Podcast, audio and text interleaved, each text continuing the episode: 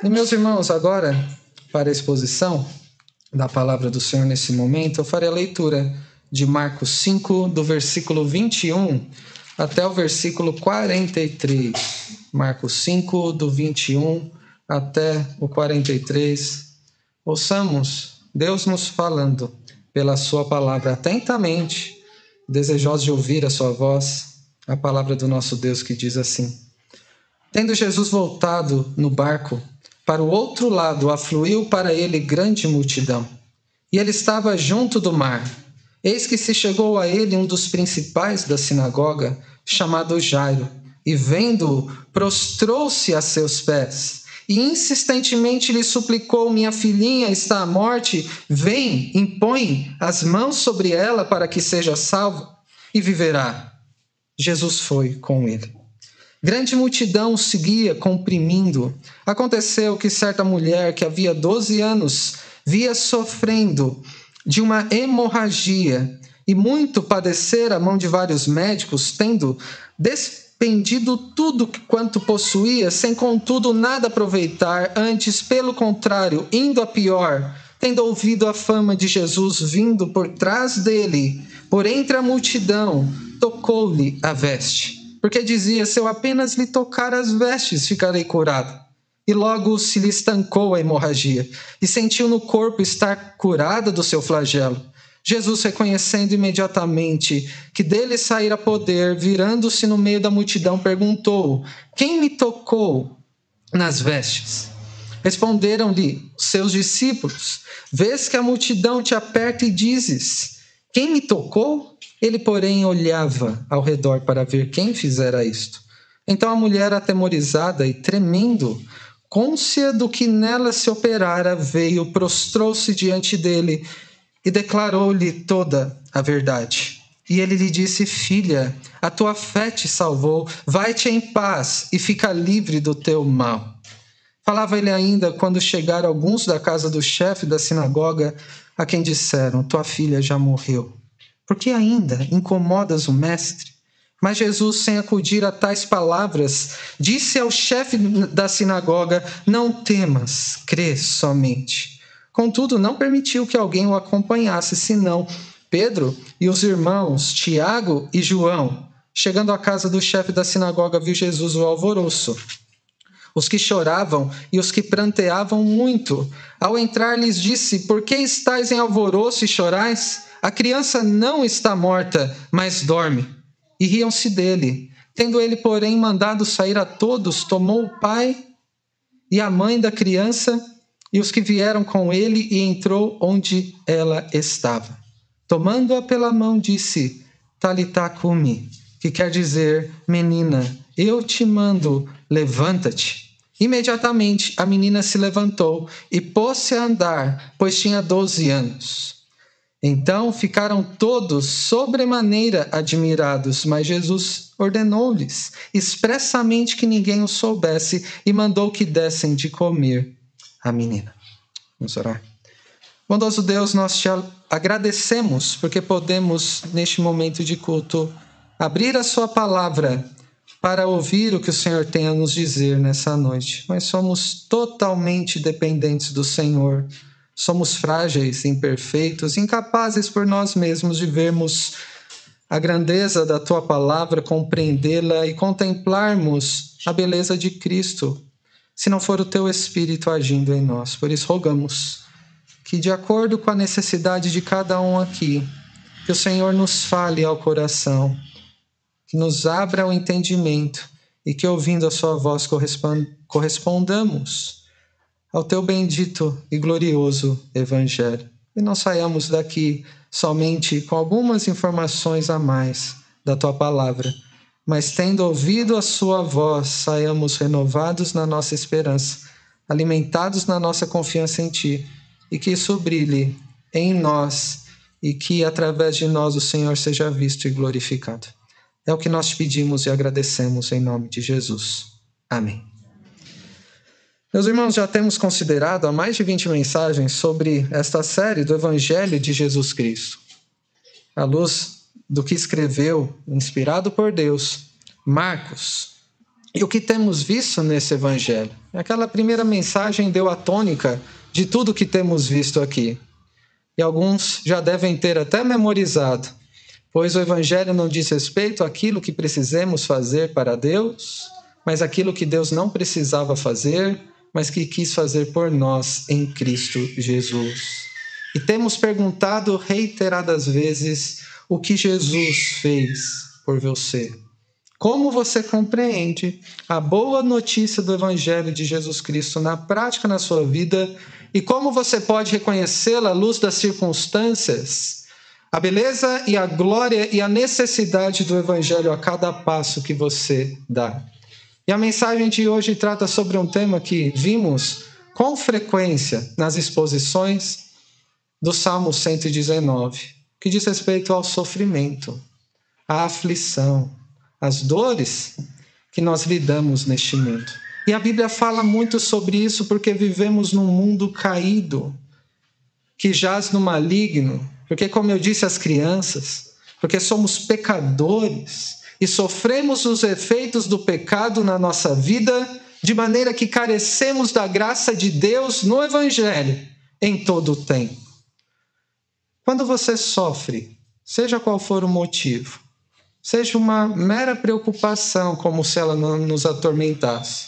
Um motivo de ansiedade, um motivo de enfermidade, como foi orado pela nossa irmã, por luto, por outras circunstâncias que nos abatem, que faz com que fiquemos desanimados. Quais são os motivos que te levam a, a se sentir assim e a lidar com situações assim?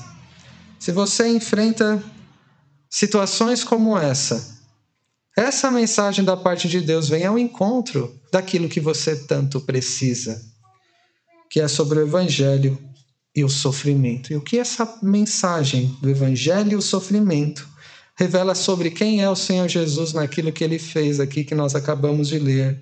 E como vemos a manifestação da graça de Deus sobre estas pessoas que estão aqui, para que compreendamos também como Deus derrama a sua graça sobre nós em meio ao sofrimento. E nós veremos em três lições aqui para nós. A primeira está dos versículos 21 ao 24. E a primeira lição é esta: Jesus não é indiferente ao que você precisa. Jesus não é indiferente ao que você precisa, é a primeira lição. E nós lemos nestes versículos, quero ler novamente para que Deus fale ainda mais conosco pela repetição e meditação da Sua palavra, tendo Jesus voltado no barco para o outro lado, afluiu para ele grande multidão. E ele estava junto do mar. Eis que se chegou a ele um dos principais da sinagoga, chamado Jairo. E vendo-o, prostrou-se aos seus pés e insistentemente lhe suplicou: Minha filhinha está à morte, vem, impõe as mãos sobre ela para que seja salva e viverá. E Jesus foi com ele. Nós vemos neste pequeno trecho essa primeira lição que Jesus não é indiferente ao que você precisa. Eles estavam no meio de uma multidão. Para variar um pouquinho aquilo que Jesus lhe dava no seu ministério. E assim como Jairo não era mais um no meio da multidão, era alguém a quem o Senhor Jesus correspondeu ao clamor.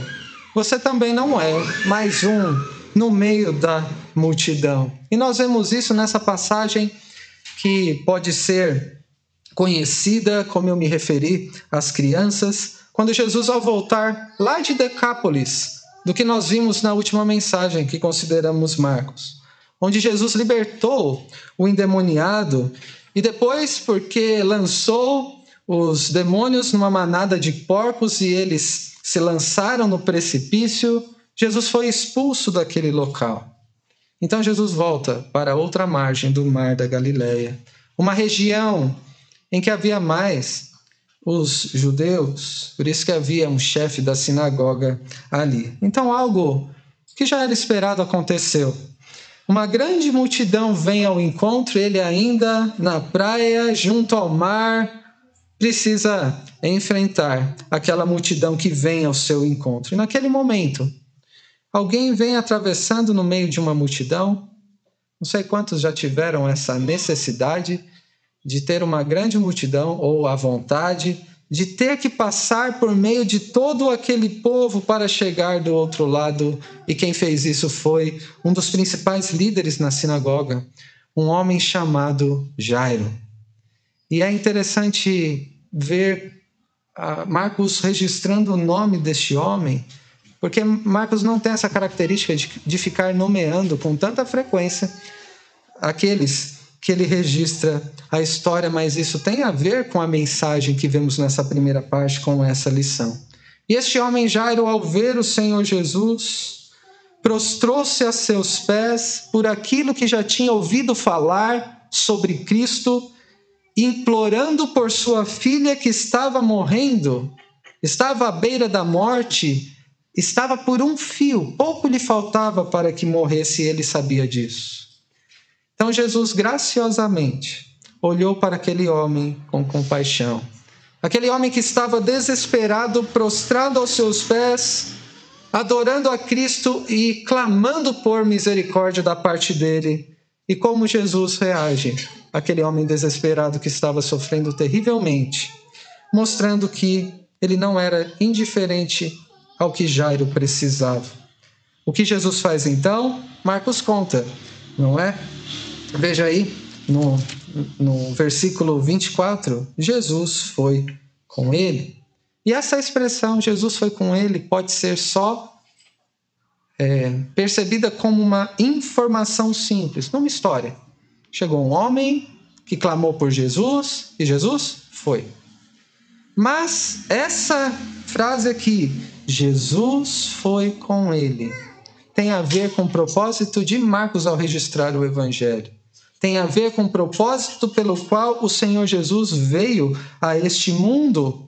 E essa expressão não é somente uma informação simples de um fato que aconteceu na história, o que aconteceu. Mas essa não é uma história qualquer.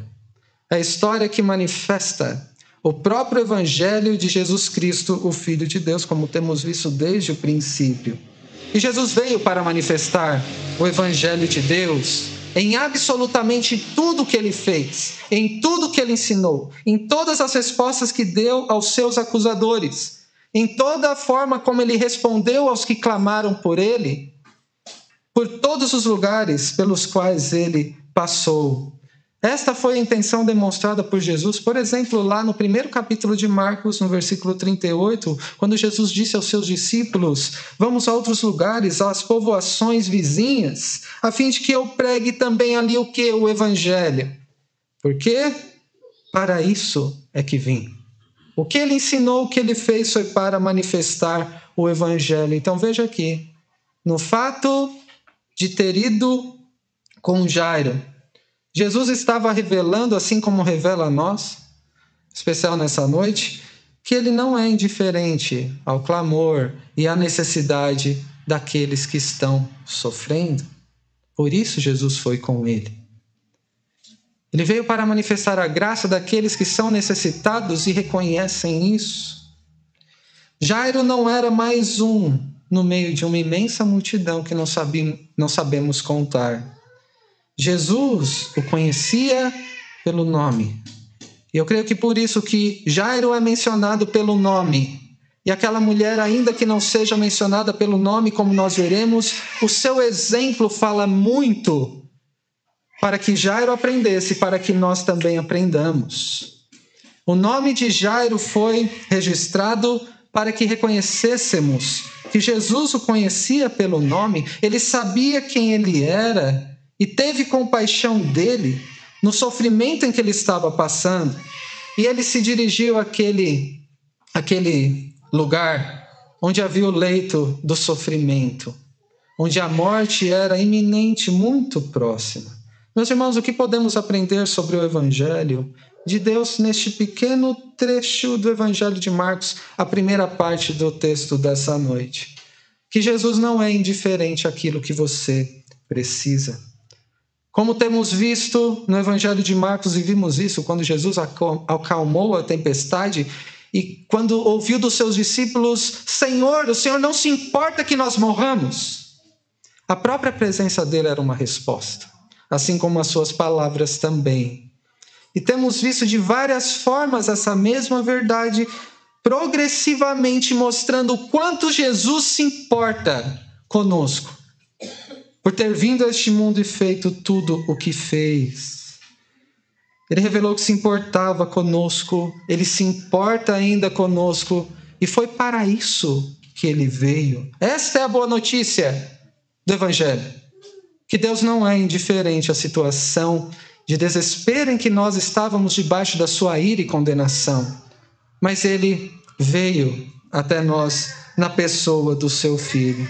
Meu irmão e minha irmã, você não é mais um no meio de uma grande multidão, como se aquilo que você precisa, na sua particularidade, pudesse ser perdido de vista ou desconhecido do Senhor. Você já se sentiu assim? Talvez tem, eu, eu tenho feito uh, pedidos de oração e por que Deus não me responde?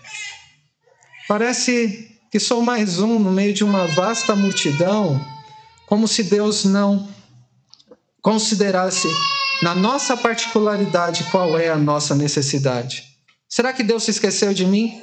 Por que Deus se demora a me responder? E se você se sentiu assim, é porque você tem trilhado o santo caminho que é estreito e difícil. O mesmo que os salmistas expressaram. Até quando o Senhor, o Senhor vai se esquecer de mim? Vai virar o rosto contra mim? Porque o Senhor não me atende.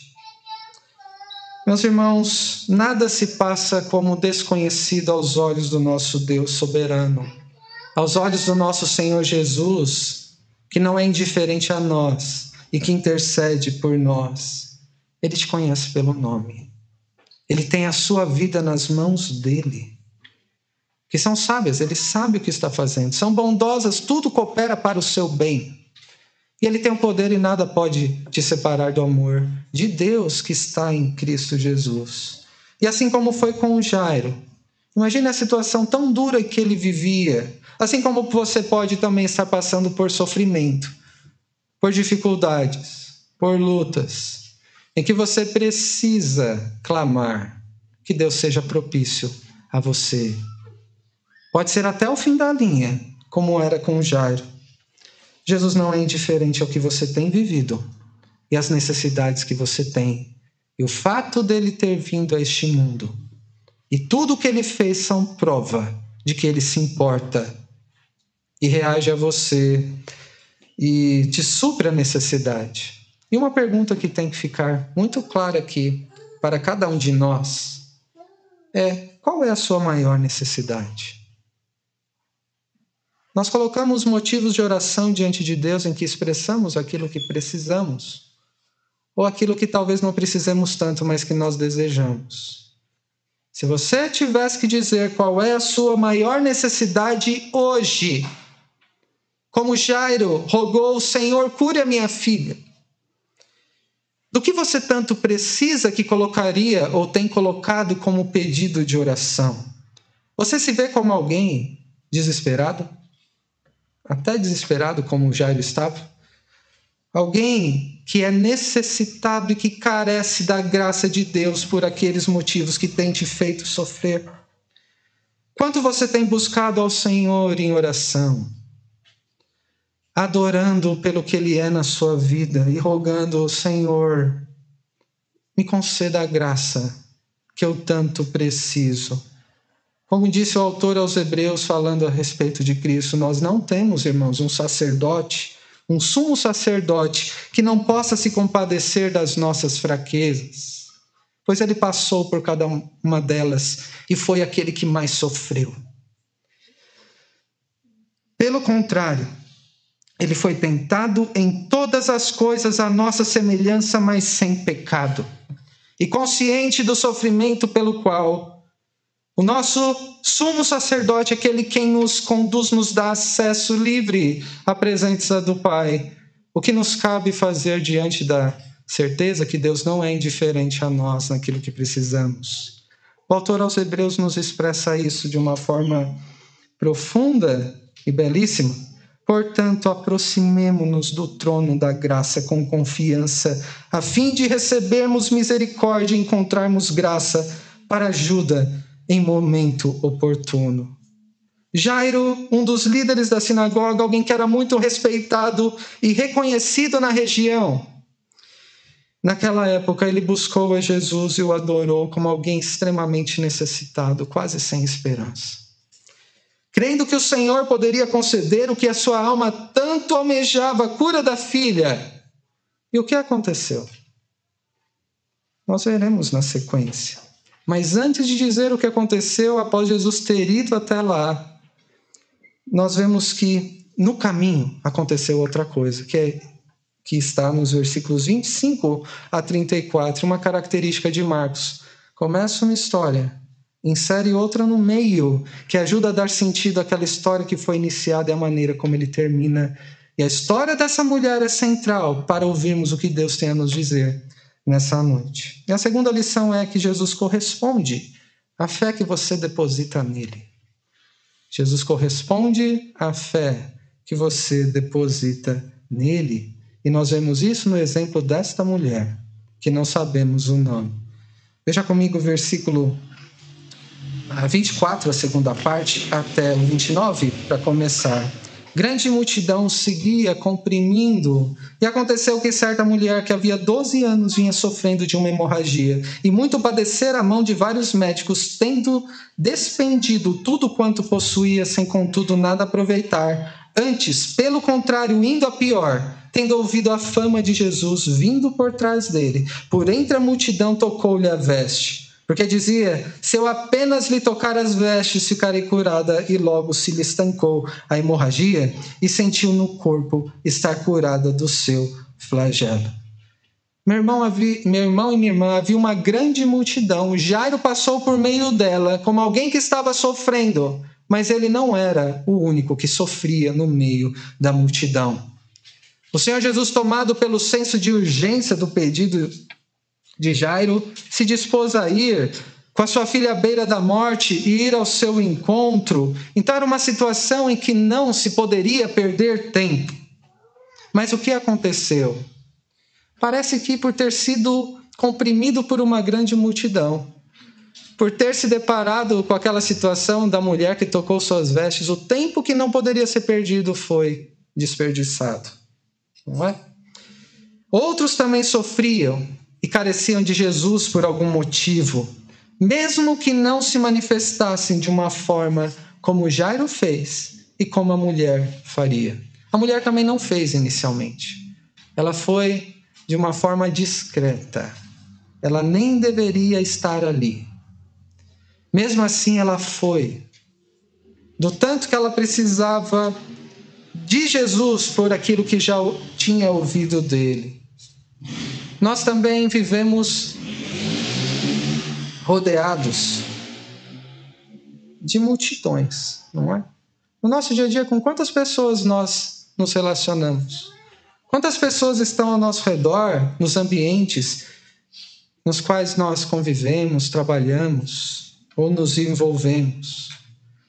E toda essa multidão carece igualmente da graça de Jesus. Nós aqui, uma pequena multidão, se pudermos dizer, todos nós da igreja do Parque Seleta carecemos igualmente no nosso sofrimento, seja a medida que for, da graça do nosso Senhor Jesus. E na verdade que quando estamos no sofrimento parece que nós é quem mais sofremos. Ou quase somos os únicos que sofremos e já viram alguma situação, e não pensem em ninguém, pensem só na situação, que falando sobre o sofrimento, o outro responde: Mas isso não é nada, porque eu já passei por isso, por isso e por isso, e essa situação aí não é nada perto do que eu passei. E veja, essa situação vai piorar, viu? Eu já passei por isso, a sua situação vai piorar ainda mais. Diante da enfermidade, diante da morte. Mas ainda que nem todos nós aqui expressemos em palavras, e nem todos que ao nosso redor expressem também em palavras, todos lidam com sofrimento de toda a natureza, em diversas intensidades, mas o sofrimento causado pelo pecado está presente. Pessoas que igualmente passam por situações que você possa passar, talvez já perderam ou, ou estão perdendo a esperança. E talvez aqui até entre nós, irmãos e irmãs queridos, que sabem que precisam do Senhor Jesus, têm lidado com o sofrimento em que parece que de tão abatidos ficam desanimados, cansados e parece não haver mais esperança.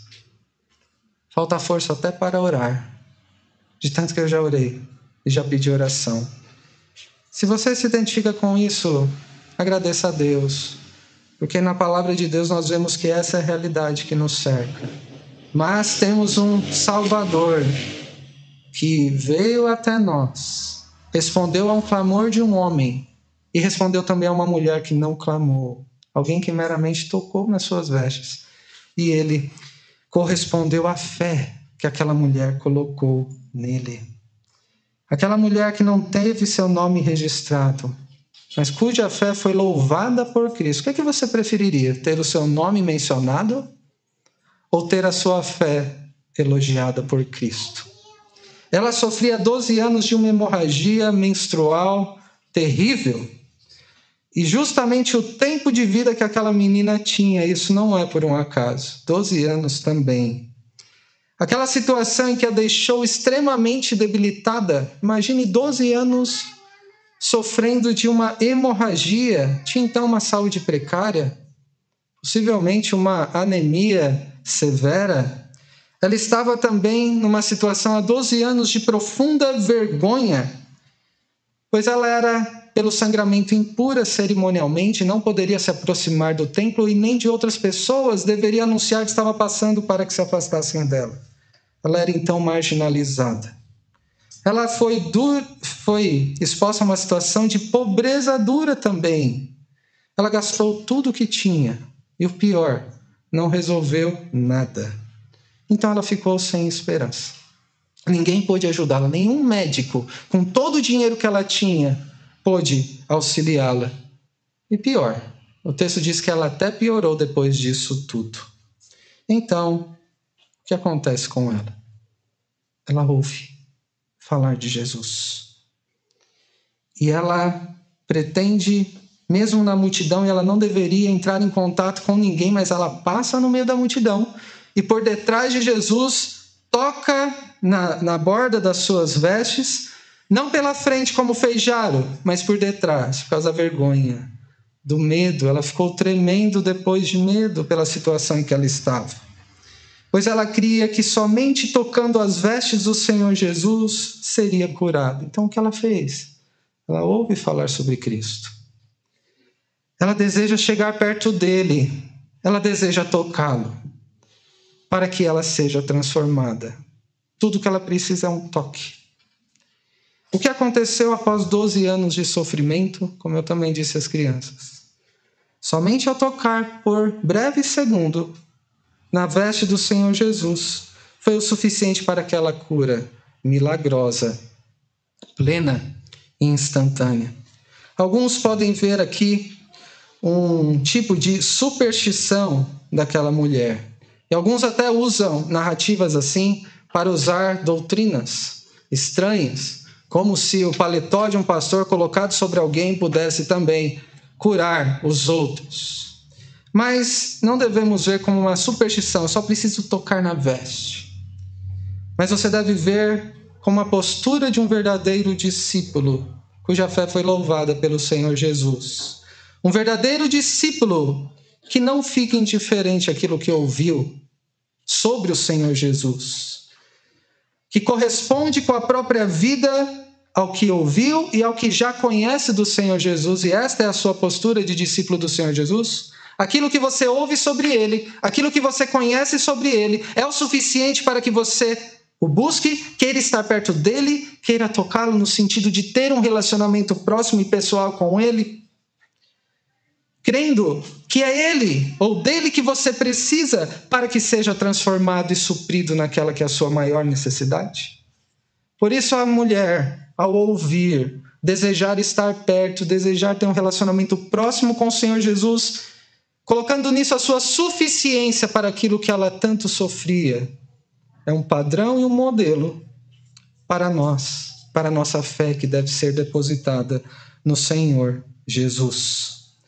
Ela, mais do que ser curada da sua enfermidade, ela seria transformada no encontro com Cristo. E é isso que nós vemos do versículo 30 até o 34. Jesus, reconhecendo imediatamente que dele saíra poder, virando-se no meio da multidão, perguntou: Quem me tocou nas vestes? Responderam-lhe seus discípulos: Vês que a multidão te aperta e dizes: Quem me tocou? Ele, porém, olhava ao redor para ver quem fizera isso. Então, a mulher, atemorizada e tremendo, côncia do que nela se operara, veio, prostrou-se diante dele e declarou-lhe toda a verdade. E lhe disse, e ele lhe disse: Filha, a tua fé te salvou. Vai-te em paz e fica livre do teu mal. Meus irmãos, a fé de absolutamente ninguém não deixa de ser percebida aos olhos do nosso Senhor Jesus. Ninguém viu a maneira como aquela mulher se planejou em tocar ao Senhor Jesus, a maneira como ela o tocou e como ela foi curada, mas o Senhor Jesus sabia. A fé que aquela mulher tinha não passou desapercebida aos olhos do Senhor Jesus, assim como a fé que você deposita no Senhor Jesus, a confiança e a esperança que você deposita em Cristo não passa batido aos olhos do Senhor Jesus. Por isso, Jesus, ao reconhecer que dele saiu cura para alguém que o havia tocado, ele parou o trânsito daquela multidão. E o que ele faria? Aquela mulher nem deveria estar ali estava tocando e contaminando todo mundo na sua impureza cerimonial. E ela o havia tocado ainda. Será que Jesus responderia de uma forma a repreendê-la pela negligência por estar não cumprindo a lei no que ela deveria fazer por estar impura? Não. Não foi o que o Senhor Jesus fez, ele não repreendeu. Ele veio para manifestar a sua graça àqueles necessitados, impuros, pecadores que carecem ser tocados por ele. Jesus tocou a mão daquele homem com a mão ressequida e ele foi curado, não temendo ser contaminado. Mas aquele que é perfeitamente puro purificou o impuro. E nós vemos aqui o mesmo. Jesus parou no meio da multidão para manifestar o evangelho diante daquela mulher de Jairo, dos seus discípulos e de toda aquela multidão. Jesus pergunta: Quem me tocou? E os discípulos demonstram, talvez até algum estresse, alguma irritação. Uma pergunta é, que não tinha lógica. Tem uma multidão comprimindo e o Senhor pergunta: Quem te tocou? Não faz sentido. Discípulo é terrível, né? Isso foi porque o mestre disse: Quem me tocou? E reage assim. Mas, assim como aquela mulher, e essa é ideia de Marcos ao mostrar, buscou com perseverança a Cristo em meio ao sofrimento. Jesus perseverou como aquele que não se cansa de amar, como nós cantamos, buscando de uma forma profunda, perscrutando com o olhar aquela que havia crido nele em meio a uma imensa multidão. Enquanto ela desejou ser curada, Jesus tinha um outro desejo. Ele queria ter um encontro pessoal com ela, corresponder à fé que, ele tinha, que ela tinha colocado nele e queria encontrá-la face a face. A fé que aquela mulher tinha não deixou de ser percebida pelo Senhor, que olhou para ela com uma forma terna, amorosa. Ele estava disposto a ouvi-la, ainda que tremendo, sobre tudo o que tinha acontecido. Ele não foi indiferente ao medo que aquela mulher estava demonstrando com seu tremor. E as preocupações que ela tinha por estar anteriormente impura no meio da multidão. Mas, mais do que dizer, você está purificada, mostre-se ao, ao sacerdote e seja restituída à comunidade. Jesus diz outra coisa. Ele diz: Filha, a tua fé te salvou. E aqui há duas possíveis traduções: curou e salvou. Qual cabe melhor aqui? As duas. Ela foi curada e foi uma manifestação da salvação que o Senhor concedeu a ela. E disse mais: Vai-te em paz e fica livre do teu mal. A cura que o Senhor operou de uma forma chamada por alguns inconsciente, porque foi a, a forma de responder à fé que aquela mulher colocou nele, que foi o motivo dela ter sido curada. Aquela cura representou o que havia acontecido mais profundamente quando ela creu no Senhor. E foi salva imediatamente. Pode ser chamada de filha e ter essa declaração: a tua fé te salvou, vai-te em paz. Porque ela estava em paz com Deus por causa de Cristo.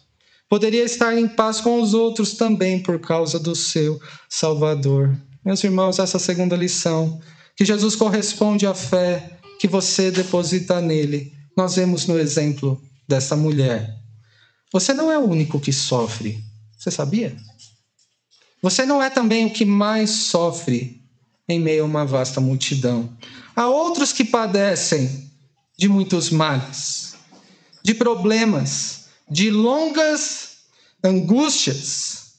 E tudo isso é marca do pecado neste mundo perdido e caído. E assim como foi com aquela mulher naquela situação tão terrível em que ela vivia, e a forma que, vo que você o busca, também sabendo que você precisa do Senhor, pelo que você ouviu, você precisa estar perto dele, você precisa estar em contato com ele. E é disso que você precisa. Jesus corresponde a esse tipo de fé que se coloca nele. E ele responde da mesma maneira, com um olhar terno, que não é alheio a nada que acontece na nossa vida. Mais do que o entendimento que nós temos do nosso sofrimento, é a visão que Cristo, de uma forma perscrutadora, como ele olhou para aquela mulher, ele nos conhece também. Ele sonda o seu coração e corresponde à forma como você coloca confiança nele e o busca a cada dia a sua presença.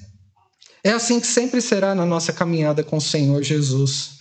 E como expressou um comentarista tratando dessa passagem, que ser discípulo de Jesus não é apenas conseguir que as nossas necessidades sejam supridas. Isso não significa ser discípulo de Jesus. O que significa ser discípulo de Jesus? À luz dessa passagem, no comentário desse irmão, é estar na presença de Jesus, ser conhecido por Ele e segui-lo de perto. É assim que tem sido a sua caminhada com Cristo? Se você já é discípulo dele? O que você ouve sobre Cristo, o quanto você conhece, é suficiente para que você deseje, de todo o coração, estar perto dele, ter contato com ele e receber dele o que você tanto precisa graça e misericórdia para auxílio em momento oportuno, como diz o autor aos Hebreus que nós lemos. E por último, dos versículos 35 ao 43, a terceira lição. Jesus prova a sua esperança para fortalecer a sua fé. Jesus coloca à prova a esperança que você tem para fortalecer a sua fé. Como nós vemos isso aqui, versículos 35 e 36, falava ele ainda quando chegaram alguns da casa do chefe da sinagoga, a quem disseram: Tua filha já morreu. Porque ainda incomodas o mestre? Mas Jesus, sem acudir a tais palavras, disse ao chefe da sinagoga: Não temas, crê somente. Como mencionamos anteriormente, já passou o sentimento no seu coração, na sua mente, de que Deus te esqueceu, ou que ele não responde, ou demora demais em fazer alguma coisa, como se você fosse só mais um e ele não se importasse tanto com você, na sua particularidade. Coloque no lugar, se coloque no lugar deste homem, Jairo. Estava desesperado, com a sua filha à beira da morte. Ele estava angustiado. Imagine. Com medo de ser tarde demais. Ele já foi desesperado, angustiado. Senhor, minha filha está à beira da morte. E Jesus para no caminho. Será que passou na cabeça de Jairo o quanto o Senhor se importa por, por ter parado no meio do caminho? Será que ele está me ignorando na urgência do, uh, do problema, da situação que eu passo? E aquele homem agora fica sem esperança, com a terrível notícia que a filha dele tinha morrido, que era tarde demais. Imagine ouvir a notícia que a sua filha morreu. E aquele que talvez pudesse fazer alguma coisa não chegou a tempo. Ficou sem esperança. Mas Jesus não ah, o ignorou como ele poderia sentir naquele momento. Quando parou para atender aquela mulher, ficar procurando quem me tocou, certamente não fa fazia sentido para Jairo aquela situação. O que Jesus estava fazendo aqui? Ele já tinha se disposto a ir. Isso deveria ser suficiente para Jairo.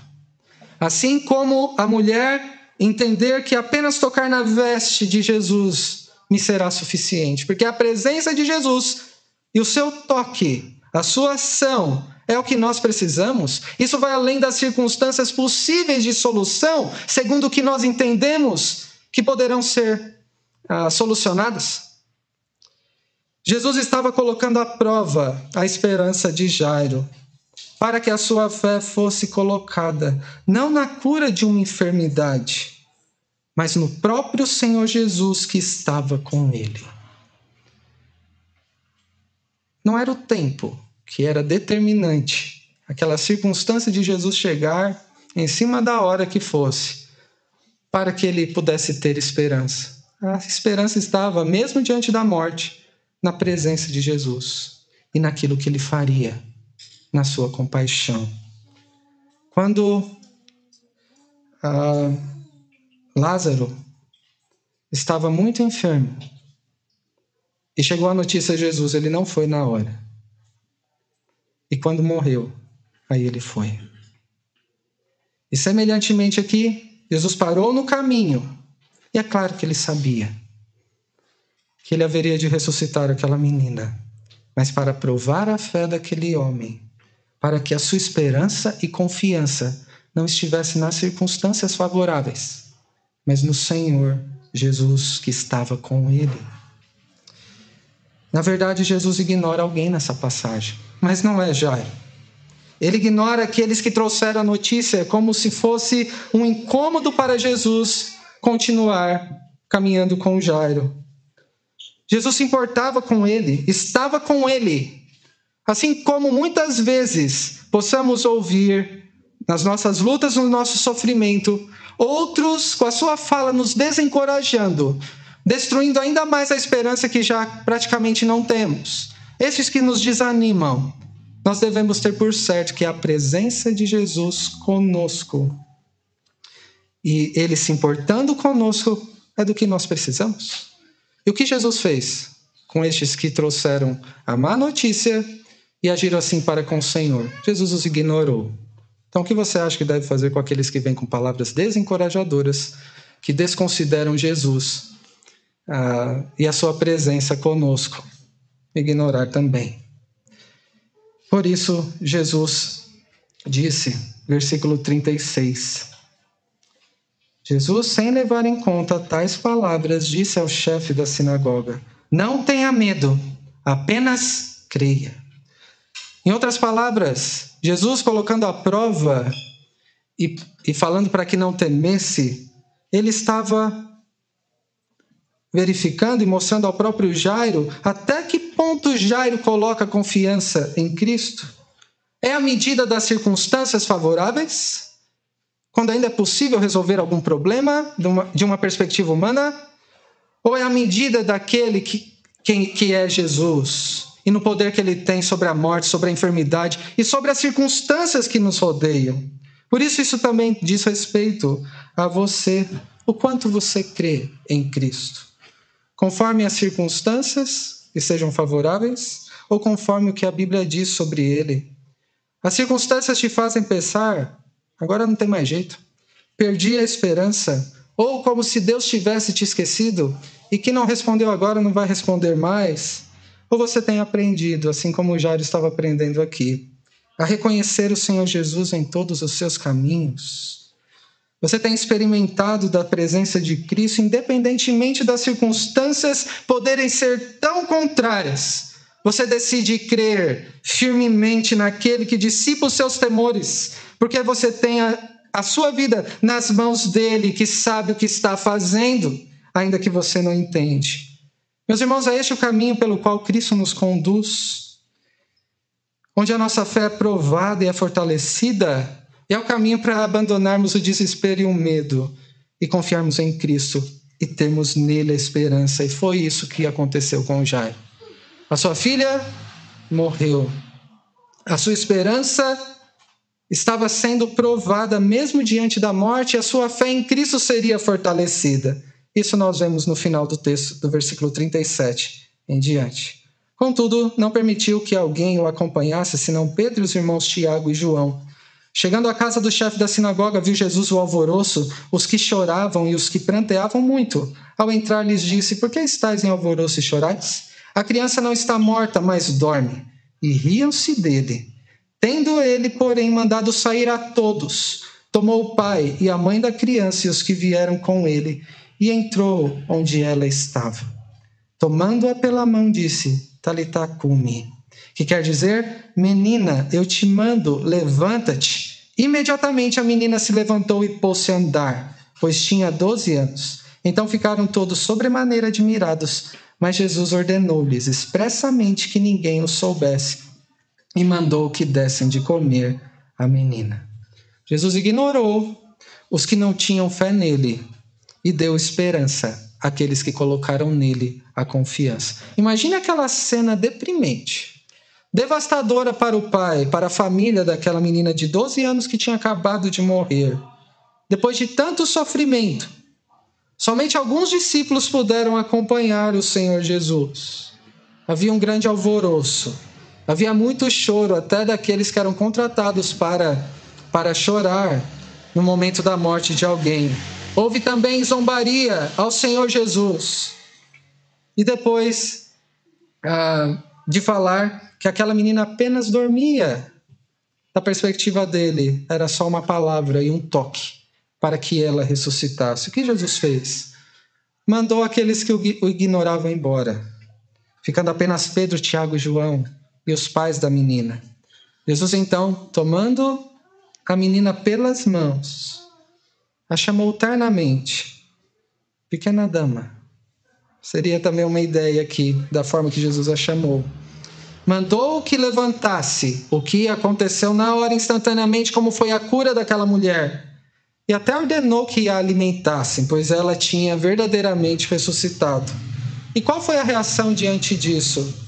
Todos ficaram admirados. Quem é este que fez o mar se acalmar e que chama alguém da morte para a vida? Admiração pelo que ele era naquilo que estava fazendo. A esperança, então, em Cristo foi renovada mesmo diante da morte, e a fé de Jairo, da sua esposa, foi fortalecida e também dos seus discípulos. Meus irmãos, nessa terceira lição que Jesus prova a sua esperança, a sua esperança, para fortalecer a sua fé, continua sendo verdadeira, é assim que Cristo lida conosco. Não é verdade que em nossa caminhada como discípulos de Jesus pode parecer alguns momentos, como já dissemos, porque Deus não me responde? Porque Deus permitiu que tal e tal coisa acontecesse comigo, uma enfermidade, a morte de um ente querido, desemprego ou alguma situação? Nestes momentos, não é que Deus nos ignora, não nos ouve, não nos atende, mas é que ele está colocando à prova onde nós colocamos, ou em quem nós colocamos, a nossa esperança. Se você nunca se sentiu assim, você precisa experimentar na prática como o Evangelho confronta a nossa própria realidade nos problemas que nos cercam. Mas se você já se sentiu assim ou se sente assim, lembre-se que quando o Senhor coloca sua esperança à prova, é para te fortalecer a fé. Foi assim com Jairo, é assim conosco também. Facilmente nós colocamos a nossa esperança nas circunstâncias. quando são favoráveis. Agora sim vai dar tudo certo. Vejam só o que aconteceu. Crendo que algumas coisas, se acontecerem na nossa vida, se Deus me atender, como eu espero, aí sim eu vou confiar mais nele. Eu vou ter a esperança nele. Mas não é assim que funciona. Não é assim que Deus conduz aqueles que ele veio salvar em Cristo Jesus. Se você é verdadeiramente filho de Deus e um verdadeiro discípulo de Cristo, ele se fará presente na sua vida de uma forma indiscutível e te conduzirá de tal forma que pode até destruir a esperança que você depositou em alguma coisa, se no dinheiro, no trabalho, passar por uma situação em que os seus pés vão perder o chão, para que a sua esperança seja colocada nele e você possa então confiar mais nele e nele somente. É assim que Cristo lida com quem pertence a Ele e é o único caminho de uma verdadeira esperança, que não acaba nessa vida, mas que perdura para a eternidade. E para concluir, irmãos, quando vemos neste texto o Evangelho manifestado diante do sofrimento, não importa a natureza dos sofrimentos que você passe na sua vida, se você tem lidado com luto, com enfermidade sua ou de alguém próximo, se você se sente fraco, das suas próprias limitações, dos medos, das tentações, que tipo de sofrimento você tem passado? Não importa qual seja, o Evangelho é suficiente para dar esperança que você tanto deseja e precisa, seja qual for a circunstância. Por isso, não espere momentos em que esteja à beira da morte, ou em desespero, ou quando não tiver mais esperança, o fim da linha para buscar ao Senhor. Você precisa hoje conhecer mais sobre como o Evangelho de Cristo vem ao encontro das nossas necessidades e responde aos sofrimentos de todo tipo, marcas do pecado na nossa vida, que estão presentes e sempre estarão na nossa existência até Cristo voltar.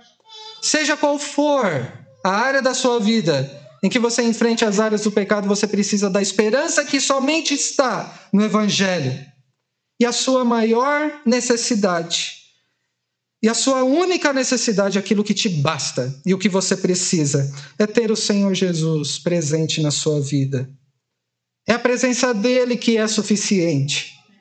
É ele que você precisa desejar. É somente ele que pode te suprir todas as suas necessidades para te dar e garantir verdadeira segurança e esperança que perdura para a eternidade. Meus irmãos, esse evangelho glorioso nós guardamos em nós e manifestamos através de nós como um vaso de barro, para que a excelência desse poder e a glória do Evangelho não seja algo que podemos produzir, mas aquilo que Cristo produz em nós enquanto caminhamos com Ele a cada dia.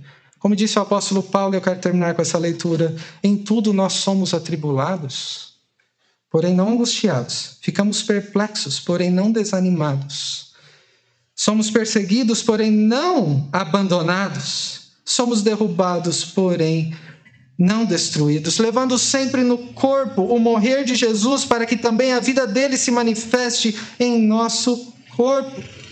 Por isso, não desanimamos. Ainda que o, o nosso ser exterior se desgaste, o nosso ser interior se renova a cada dia, Deus provando a nossa fé, a nossa esperança e fortalecendo a nossa confiança nele. Porque a nossa leve e momentânea tribulação nesta vida, o sofrimento, a luz do Evangelho que nos revela o que nos está guardado pela graça de Deus, produz em nós eterno peso de glória acima de toda comparação. Lembre-se sempre: Jesus não é indiferente ao que você precisa.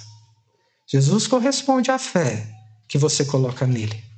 Ele sempre prova a esperança daqueles que são dele para fortalecer a sua fé. Que Deus te abençoe. Amém.